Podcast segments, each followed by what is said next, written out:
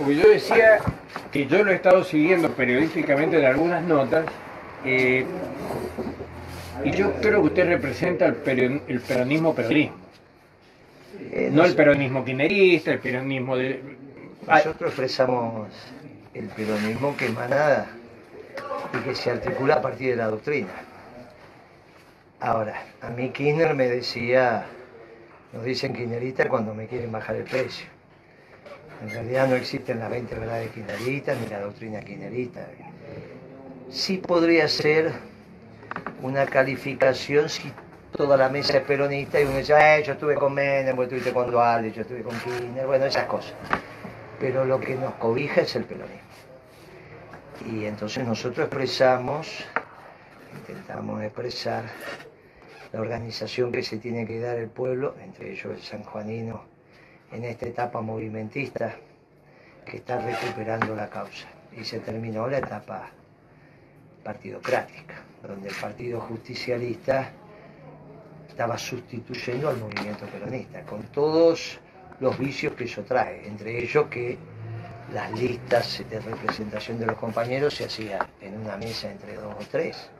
Y ahí es donde eso en el movimiento no puede pasar, porque el movimiento la, reúne a las distintas ramas, cada rama elige su representante y después se va a la, la expresión electoral, que en este caso será una confederación de partidos doctrinarios, y esos son los que nos representan. Pero a su vez es una estructura que organiza al pueblo y permite la toma de decisiones, porque opinan, opinan, opinan, O sea, Morero, usted me está hablando de la, doctrina del peronismo pura, real y concreta. Claro, es así de fácil, la que nunca se comprendió en el exterior y que recién ahora se está viendo.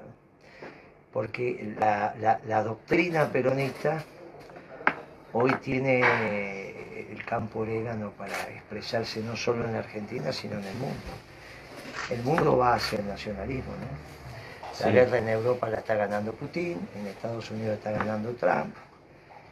Y el tercero en discusión es el Papa, que dice que los pueblos son los sujetos de la historia. No una corporación, un hombre, no una... Dice los pueblos. Ese es un pensamiento que está iluminando el mundo, es muy importante. Eso es la base del peronismo, ¿no? Nosotros somos una revolución de amor y paz para todos los pueblos del mundo, no decimos que los pueblos desaparecen. Somos lo contrario a la globalización. Somos contrarios a las doctrinas globalizadoras. Somos contrarios al marxismo, al liberalismo, a la socialdemocracia, al neoliberalismo, al nacionalismo de exclusión, que solamente pretende que un pueblo domine el conjunto. De todas esas doctrinas que te mencioné salieron imperios. Sí, claro. Del peronismo no decimos para todos los pueblos del mundo una doctrina de amor y paz. Todos los pueblos son necesarios. Nosotros no nos planteamos nunca aniquilar a los distintos, lo incorporamos al distinto y enriquecemos. Pero este es el país donde más casamiento entre judío y católico hubo en el mundo. ¿Sabías eso? Sí, sí, sí. Ahora falta casar a los judíos con los turcos y ya está. Ay, ay, sí, sí, claro. No, hay, a ver, a ver, ahí. Lo que pasa es que no son tantos. No son tanto como los judíos, digamos. tenemos que casarlos, tenemos que casarlos y se termina ahí en Medio Oriente. Cuando los terminemos de casar y tengan. Los mandamos para allá. Y si es la misma comida, es lo mismo, es todo igual. Tienen una historia común. Y claro. El padre no dice que es común. ¿Ah? El padre dicen que es común. Claro. Termina tu teoría. Sí, claro. Estás hablando del tema del movimiento y el, Partido Justicialista. Ahora, ¿cómo, ¿cómo se puede conjugar eso en el, en el planteo tuyo? Y lo digo porque está claro el criterio, vos sabés lo que es el movimiento y qué es lo que es el Partido Justicialista. Una cosa es ser conductor del movimiento y otra ser conductor del partido. Ahora, si vos querés ser presidente, no puedes ser presidente, diputado, senador, intendente y concejal, lo que quieras, por fuera del partido, solamente siendo dirigente del movimiento. Uno puede conducir el movimiento, pero también tiene que conducir el partido. ¿Cómo, cómo se arma esa conjunción? Es bien interesante eso, porque refleja lo que nos pasó. Nunca el Partido Justicialista condujo el movimiento peronista, nunca. Bueno, ahora sí, por eso terminamos tan mal. La herramienta electoral hace lo que el movimiento peronista dice, le da la lista, la judicializa, porque ante Vos tenés que tener una estructura aprobada por la justicia para presentarte en las elecciones. Pero una cosa que sea la herramienta electoral aprobada por la justicia y otra cosa que mande. Eso fue lo que pasó. Cuando el presidente del partido pasó a ser el jefe del movimiento peronista, en realidad nunca fue jefe del movimiento peronista y solo fue presidente del partido. Y la, última eh, lista que se armó de preparar, candidato a presidente y vice, Cristina no era la jefa del movimiento ni del partido, era jefa de una parcialidad. El movimiento se quedó atónito mirando por afuera lo que el partido justicialista hizo y si no estabas ahí, estabas afuera. Entonces terminaste votando por conducta partidaria Alberto Fernández, diciendo, como fue mi caso, que habían elegido al peor. Pero eso porque la decisión la tomó Cristina, se la dio al presidente del partido, que era Gioja, arregló con su apoderado, que era Landó, construyeron un reglamento electoral muy complejo y a partir de ahí hubo una lista única. Eso, se, eso no vuelve a pasar si está el movimiento funcionando, porque el partido es en realidad la herramienta del movimiento y el que manda es el movimiento, no el partido. Por eso siempre fue lo más importante el Consejo Superior del Movimiento Nacional Justicialista y no quién era el presidente del Partido Justicialista, ni sabía. Hay compañeros que dieron la vida por la causa y nunca estuvieron afiliados al Partido Justicialista, pero los mataron por peronistas. Así que eso se resuelve dándole el poder de mando, que es lo que estamos haciendo, al movimiento. Y el partido, ahora, el problema es que cómo hacer para controlar ese partido. Bueno, muy bien, por eso vamos a armar una confederación partidaria, donde en el, acta de conformación de la confederación justicialista, que es la que va a juntar a todos los partidos doctrinarios, va a estar claro que va a estar sometida a la conducción del movimiento. Y que las listas la van a integrar los que diga el movimiento. Vos me podés decir, bueno, porque en el movimiento se va a ¿Quién armar cada... conduce el movimiento? Ah, bueno, se va a armar cada torre y torre, y por ahí la mesa lo conduce. Por ahí la mesa lo conduce. Quizá estamos en esa etapa que dijo Perón que la organización vence al tiempo. ¿Por qué tiene que ser una persona? ¿Por qué pensamos que tiene que haber un liderazgo incluyente? Sí, ¿no? Si puede haber una mesa que nos articulemos Y todos con porque las el ramas. peronismo siempre ha sido verticalista. Pero lo vertical no es solo de arriba para abajo, también de arriba para de abajo para arriba. Si ahora nos quedamos sin papa, suponete por H, B o C, te quedás sin papa y sin Vaticano. Vos te pensás que la religión pierde su verticalidad. Yo soy católico. Seguimos siendo verticalistas porque hay una doctrina. Es al margen del papa. Es al margen del papa. El vertical también es de abajo para arriba. Cuando vos decís verticalista, sí, a la doctrina, arriba. Y abajo, abajo. Jefe es el que, no el que dice soy jefe, sino el que el de abajo dice vos sos jefe. Es que el problema es que últimamente lo hemos visto de arriba para abajo, Ah, no de abajo para Esa es arriba. la etapa partidocrática del peronismo y así terminamos. Perdimos la provincia de San Juan no por la gestión del gobernador, fue buena. Podés tener uno dice una Sí. cosa, otro. San Luis lo perdimos, pero eso porque irradió el desastre del gobierno nacional. No tiene nada que ver el pibe Uñac con, con lo que pasó en San Juan, ¿no? Que hayan perdido. Bueno, ¿Cómo nosotros nos llevó puesto la interna. Que sería otra cosita también. Bueno, la es interna, claro, por eso una Digo, No, pero Uñac la interna, la interna-. La no. nuestra, cuando se la traslada a la gente a la interna, Bueno, se- bueno, es, bueno. es complejo. Pero a su vez no le hubiese ido tan bien porque el gobierno era un desastre. Bueno, saca San Luis también, vos decís la interna. Bueno, siempre vas a encontrar una explicación. Pero no era correcto que perdiera San Juan el gobernador. No, había pero, hecho a una ver. buena gestión. A ver, Guillermo, sí, no, no, eso No, no, no, es vos, discutible. vos, vos sos de venir seguido a la provincia, así sea de turismo, alguna cosa. los ciclos se acaban. Bueno, vos te habrás dado cuenta de lo que ha cambiado San Juan de acá a 15, 20 años. Eso es que Gioja y bueno. El Gioja lo elegimos todo. Gioja lo elegimos todo para ser presidente del partido, porque era un hombre de código que cumplía los acuerdos, qué sé yo, al menos a nivel nacional. Ahora, de repente, el, el acuerdo más importante que era que el presidente se elegía o, o en unas pasos competitivas o por consenso, no se cumplió. Vino Cristina y decidió. Ahora, el problema es que Cristina no era jefa del peronismo, era jefa de, una, de un grupo dentro del peronismo. Instituto Patria. Bueno, ni existía en ese momento, era la campo, alguna cosa. Después hizo el Instituto Patria. Instituto Patria. Sí, no, tenés razón, ya había armado el Instituto Sí, no, pero la acá por ahí, de- de Sí, todo Sí, el- sí, ya lo había armado porque lo armó con la época de Macri. Sí. Bueno, ridículo eso. Kirchner sí fue jefe del peronismo. Nadie lo Kirchner, duda. Kirchner Nadie asume lo como presidente, solo es presidente, y a medida que va combatiendo, se hace jefe del peronismo. Yo cuando trabajo con Kirchner al principio solamente era el presidente. Era jefe de los pingüinos, digamos, de los santacruceños, pero yo no era santacruceño. Ahora, a medida que vas transitando, se hace jefe del peronismo. Ahora, ¿qué es lo que hace Moreno? Cristina nunca fue jefa del peronismo. Está bien, pero Ella fue presidente y merecía el respeto como presidente. Guillermo, ¿qué es lo que, hace- qué es lo que andás haciendo, eh, recorriendo la provincia?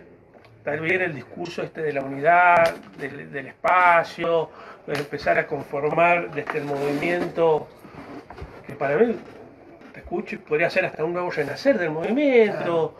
Eh, me parece que tiene que ir acompañado por una profunda formación en el tema, sobre todo los jóvenes. eh, pero a partir de ahí, bueno, cómo te vas encaminando con los A distintos los, fines, sectores. a los fines prácticos. Venimos de hacer un evento extraordinario de la CGT, Sí. con los delegados, secretarios generales, salón lleno.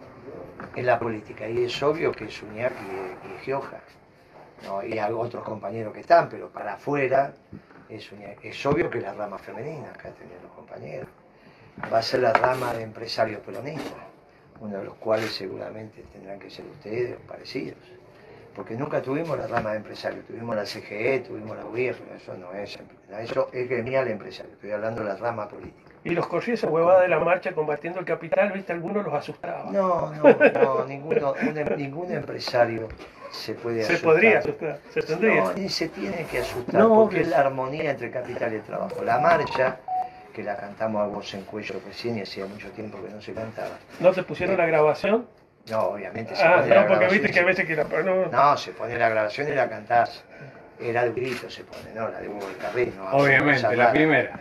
Entonces, vos lo que, cuando, cuando vos decís combatiendo el capital, ese es otro error, es combatiendo el capital cuando se apropiaba de todo y, y no le quedaba nada al trabajador, es esa época. Cuando vos hablás de la armonía entre el capital y el trabajo, es obvio que no lo combatís, ¿no? Es obvio que no lo combatís.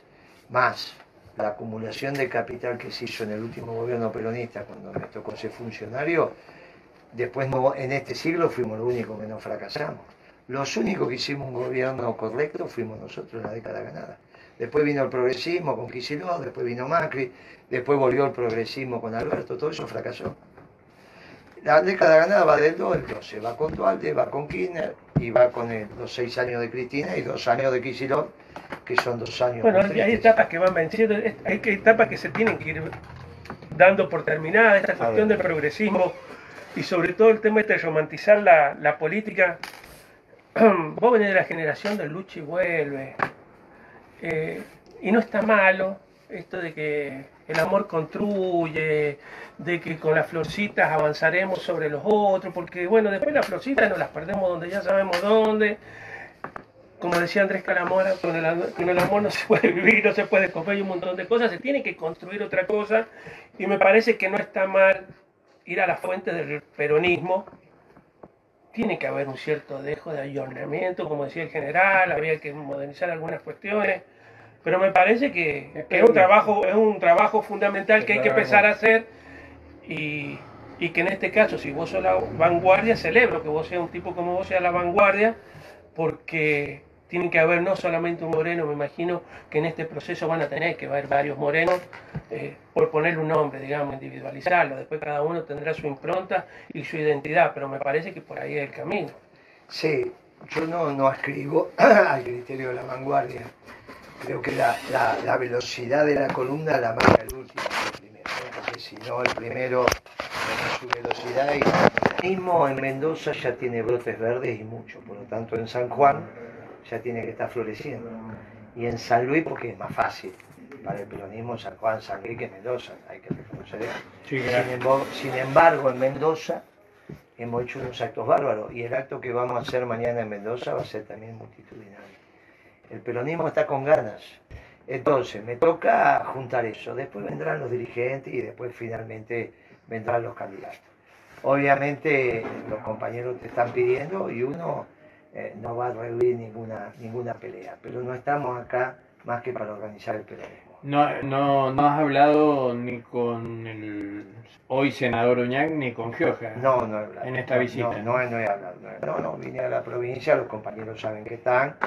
Vino la CGT y me informó que, que había hablado con Uñac, pero no, no he hablado. Me parece que Gioja no está tampoco, si no hubiese, lo hubiese llamado y hubiese hablado con mucho gusto con los dos. No se Pero encuentra no. en la provincia. No, pues Gioja no. No, Gioja sabía que no estaba. Sí. Pero no y tengo. Tampoco, tampoco. Por lo menos cuando fuimos al partido iba a llevar la invitación. Acá no te vas a llevar no una. ningún inconveniente Acá te vas a llevar son una los que tienen sorpresa. que organizar el- Te vas a llevar una sorpresa, Guillermo, acá. Los compañeros también que están en la, en la mesa organización van a llevar una sorpresa porque la expectativa de muchísimos compañeros por irte a escuchar, de verte también, eh, se ha generado uno que está en los grupos de WhatsApp, Uno, eh, por las distintas Lo que redes. mencionaste recién del periodo de gobierno de la década ganada, ¿no? Yo lo que tengo claro es que cuando asume Dualde y dura también con Néstor, y Néstor lo mantiene firme al tema, que es un tema que supongo que como profesional de ciencias económicas vas a defender, es el déficit fiscal cero. No hay duda. Pero tuvimos superávit. Por eso, tuvimos Qué mal. superávit que mal, que menos. Sí.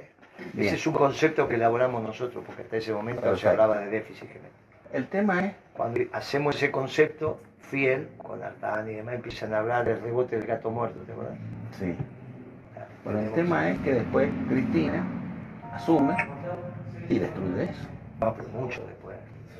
No, no, no. A la simple asunción No, lo no, da vuelta. no, no, no. No, no te olvides Lo que da ya- vuelta con Kicillof al- No, pero eso, viene la devaluación de eso es. 14-15. 14.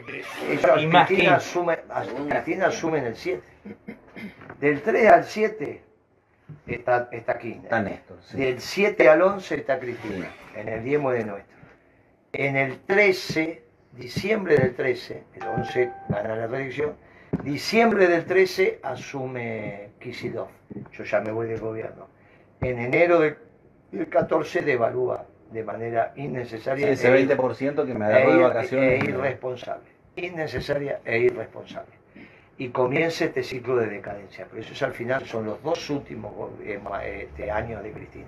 Antes- Ella tuvo ocho. Durante seis se mantuvo. En el, podemos discutir el 9, que tuvimos, bueno, tenemos el rebote de la crisis de Del Estados 2008, Unidos. sí, la subprime. Y ahí, y ahí se fue, se gastó. Pero en el 10 se empieza a recuperar y obviamente no se recupera en los niveles que teníamos al principio del mandato, pero mantenemos y también mantenemos el superávit. Sí, que ganara las elecciones con un récord histórico de votos, la reelección no fue gratis, o sea, de algún lado se le ganaron los votos. No, eso fue porque ella era viuda. No, no, ¿te acordás que Durán Barba dice no se le puede ganar una viuda? No, Sí, me acuerdo de la frase, sí. Sí. No, no, no, no, en el, en el 11, en el 11 nosotros empezamos a recuperar ya en el 10 el tema fiscal, no en la envergadura que teníamos. Y algún año tuviste un déficit, pero muy manejable. Ahora está claro que el peronismo tiene que gobernar con superávit gemelo, que es superávit fiscal primario y balanza comercial favorable. Eso, eso lo hicimos. Eso te lleva a explicar que no somos estatistas. Porque si la economía crecía y nosotros gastábamos menos de lo que recaudábamos, era porque el gasto del sector Los privado. privados. Claro. Entonces, cada periodo que, que el Estado se mantenía, crecía lo privado. Pero crecía de una envergadura tal que tenía tasa china de crecimiento. Solamente con el impulso del privado, porque nosotros teníamos superávit fiscal primario. Por eso, eh, este es un debate. En esa época, Kicillof era el opositor. Kicillof es el que hace el índice 7 provincial. El opositor al, por eso uno le dice, che, ¿qué rol tiene que cumplir Kicillof? Bueno, que cumpla el que lo considere. Pero él podía ser la nueva Lilita Carrió, ¿o no?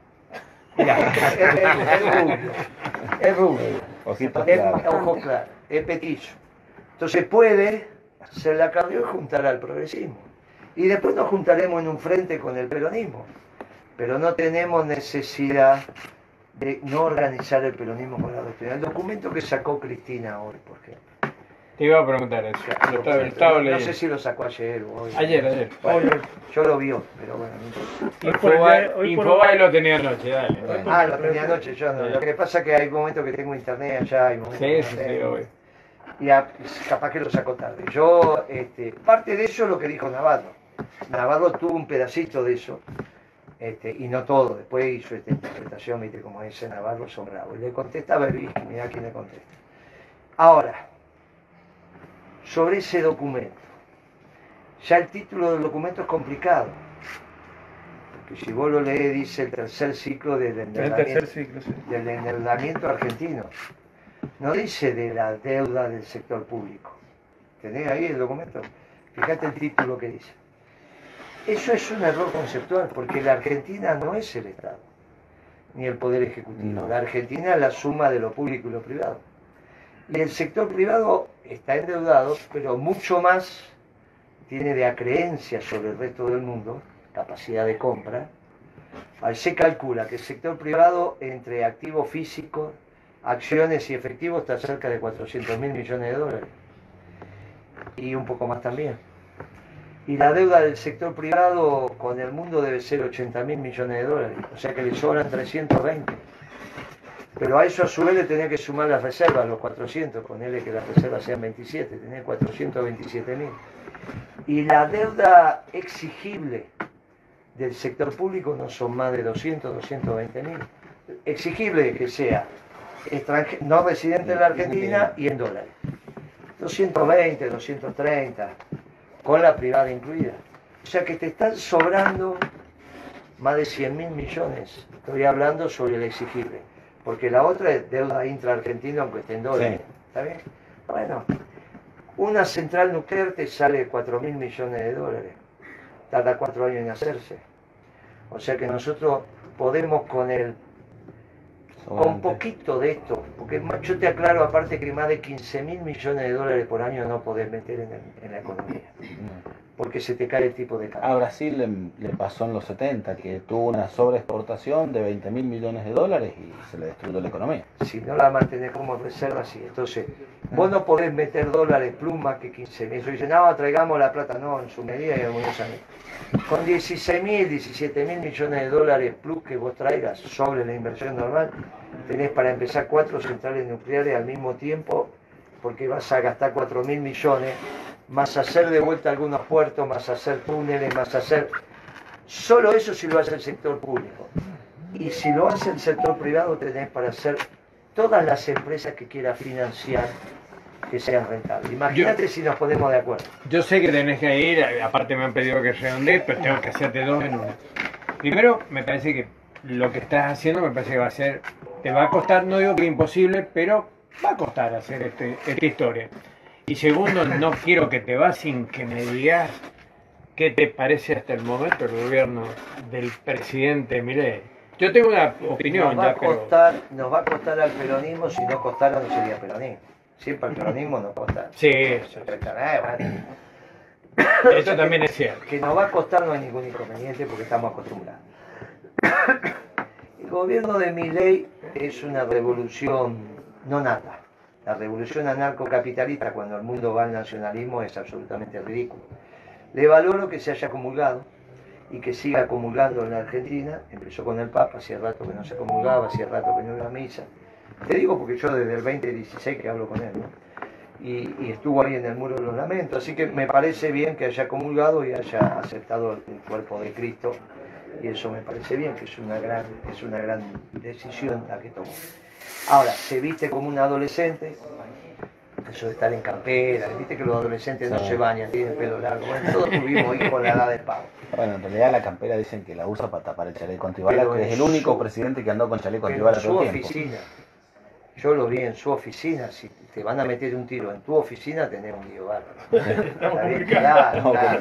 Y si llegan a la oficina estamos complicados. Claro, claro. Si llegan a la Entonces, oficina, claro, sí. Entonces, en tu oficina te lo podés sacar. Pero bueno, eh, espero que haya encontrado la madurez en la espiritualidad ahora que volvió a comulgar. Si no está que voy, que ¿Vos vengo, que estoy, que no. Bueno, él comulgó, eso es una decisión muy importante. No, no, sí, la respeto, ¿no? Por eso yo lo conocí católico, después hizo un tránsito hacia el judaísmo y ahora comulgó. Eh, así que, que- que- que- No podés servir a los amos. por eso, el último, el que, el que ríe último, en este caso lo decimos con sorda, estuvo en el muro de los lamentos, tomó la comunión, me parece que vale la comunión, pero él dice que está en ese tránsito. Eh, en esa, él está enamorado de sus ideas recibió una herencia espantosa, como estoy de acuerdo No, con él, pero lo empeoró. Lo que recibió lo empeoró, lo fiscal y lo, y, y- Sí. y lo externo. Porque lo que va a mejorar de lo externo es por Dios, porque llovió. Si no le vamos a decir que Alberto, mira qué buena cosecha te dejó Alberto, ¿no? Eh, eh, sería injusto. Dios es el que permitió que lloviera y mejoró la cosecha. Pero no alcanza a resolver el tema externo. Y lo fiscal lo empeoró. Se metió con los ingresos de los jubilados, pensionados, sueldo y salario con el aumento del precio. Destruyó los Sí, ingresos. la licuadora que aplicó. Bueno, y a su vez se metió con el capital, porque quiso destruir la industria del azúcar, la industria de la construcción, destruir la, la farmacia, destruir la, Bueno, el plan de negocios que se ve en el... Destruye todo, está destruyendo todo. Con lo cual está creciendo la rama de empresarios peronistas que se dieron cuenta que tienen que tener un gobierno que los defienda. Este tipo está haciendo pedazo del capital. Con lo cual, va a ser un gobierno breve por todo esto que estoy diciendo. Lo que no quiero que sea un gobierno muy breve, porque no nos va a dar tiempo de organizar y de tener el plan de negocio. Nosotros tiene que ser un gobierno breve dentro de la ley y el orden. Dentro de la ley y el orden. Pero no puede tener éxito, ya fracasó. El gobierno de Milei ya fracasó. Es cuestión de tiempo. Por eso el peronismo tiene tiempo, tiene tiempo. Tiene algunos meses por delante, tiene algunos meses por delante. Pero tiene que ser sin prisa, pero sin pausa. Organizar el peronismo y hacer el plan de gobierno. Cuando tenés organizado el peronismo y tenés el plan de gobierno, estás en condiciones de volver al gobierno. ¿Cuándo? Cuando Dios quiera. Pero vos tenés que estar preparado, no sea cuestión que es como el Evangelio, pasa Jesucristo y vos estabas muy dormido.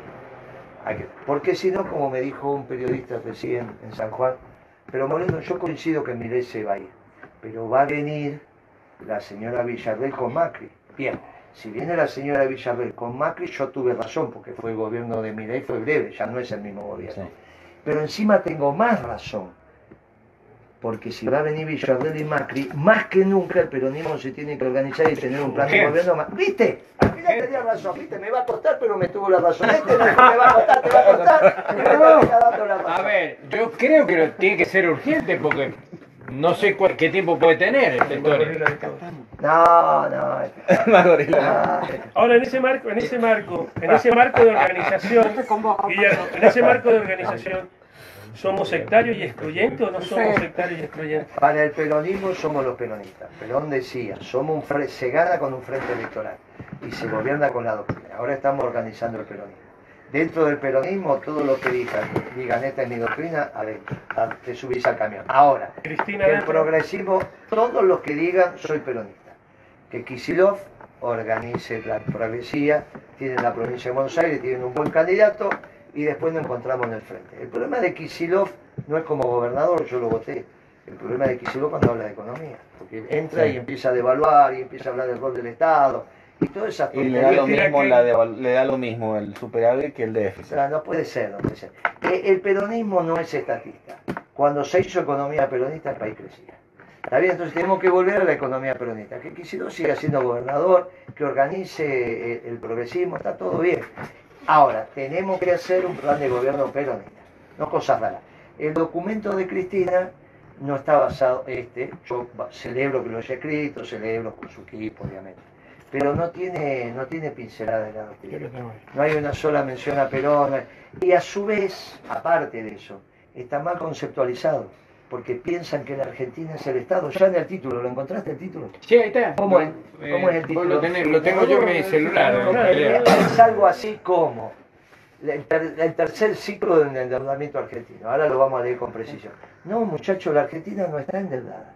Precisamente la pobreza que tiene la Argentina es porque tiene un exceso de dólares. La Argentina, la Argentina vendió fábricas y, lo, y, y- negro, no, no lo veo. Dame un segundo. Argentina en su tercera crisis de deuda. No, Con una frase de Alberto. no, no, pero es que aparte, la, aparte, eso es la influencia de Cabal, pero aparte, claro, esa es la influencia de Cabal, pero aparte, esto es muy importante, la Argentina no está endeudada.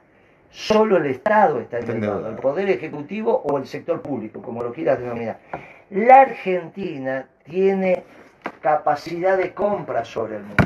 Le sobran dólares. Lo que pasa es que lo tiene el sector privado. ¿Cuál es el modelo de desarrollo correcto de la Argentina? Que crezca la economía, y que se distribuya más. Bien, y esto no se puede hacer sin el capital del sector privado. Y cuando vos, para que se ponga a trabajar el capital privado, lo que tenés que hacer es tener superávit fiscal primario, que fue la década ganada, y venderle al mundo más lo que comprar. Y el capital privado tiene que volver a razón de 16, 17, 18 mil millones de dólares por año. Más no, porque se te cae el tipo de cambio. Ahora con eso tenés... De dólares la calle. y se te cae el tipo de cambio. Entonces deja de ser rentable hasta el vino sanjuanino y las pasas de uva. Por eso el tipo de cambio tiene que ser competitivo, pero también tiene que tener un salario real con alto poder adquisitivo. Por eso Sí. que resolver el tema de los bienes esenciales, la comida básica. Todo esto lo sabe hacer el peronismo, lo hizo y fue la década ganada. Solamente hay que volver a hacerlo. Muchachos, a votar peronismo.